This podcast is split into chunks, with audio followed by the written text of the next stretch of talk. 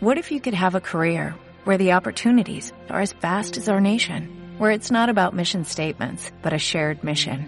At U.S. Customs and Border Protection, we go beyond to protect more than borders, from ship to shore, air to ground, cities to local communities. CBP agents and officers are keeping people safe. Join U.S. Customs and Border Protection and go beyond for something far greater than yourself. Learn more at cbp.gov/careers.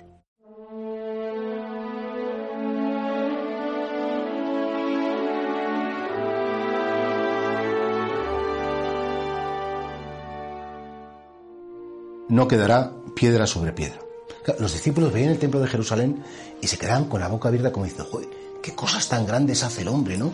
Estas columnas tan gigantescas, esos pedazos de, mármol, de piedras que habían de ser trasladados. Claro, efectivamente, y uno de hecho pues puede ir a Roma a ver el Vaticano y decir, oh Dios mío, qué impresionante es todo el Vaticano, o ver la Torre Eiffel, o ver esas maravillas que ha hecho el hombre. Y Jesucristo se ríe un poco diciendo, pues todo esto que veis desaparecerá porque, fijaos, si Dios, con un ser microscópico, con un virus, ha cambiado el rumbo de la historia, no puede hacer Dios que en un instante desaparezca todo lo que es las conquistas y los logros de los hombres.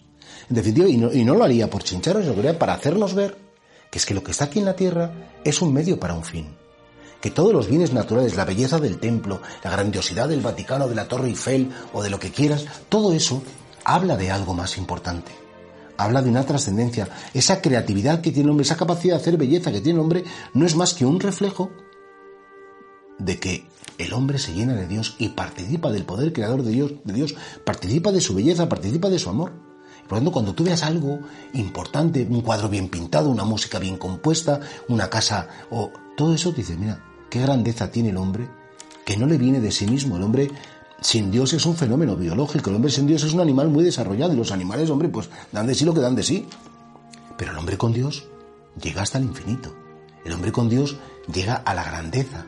Y por eso, claro, los discípulos se quedaban tan absortos, tan extasiados con las cosas que hacen los hombres. Y a lo mejor esto se puede decir, no, la ciencia, la tecnología, uy, ahora han descubierto un invento que puedes. Y sí, todo eso está bien.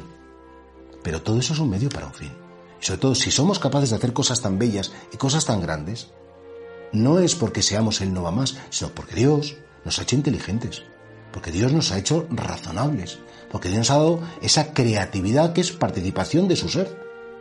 El ser humano es un destello que ha dejado en el cosmos lo divino. En el ser humano se encuentra lo temporal y lo eterno. En el ser humano se encuentra lo espiritual y lo material. Somos el encuentro de la divinidad con, la temporalidad.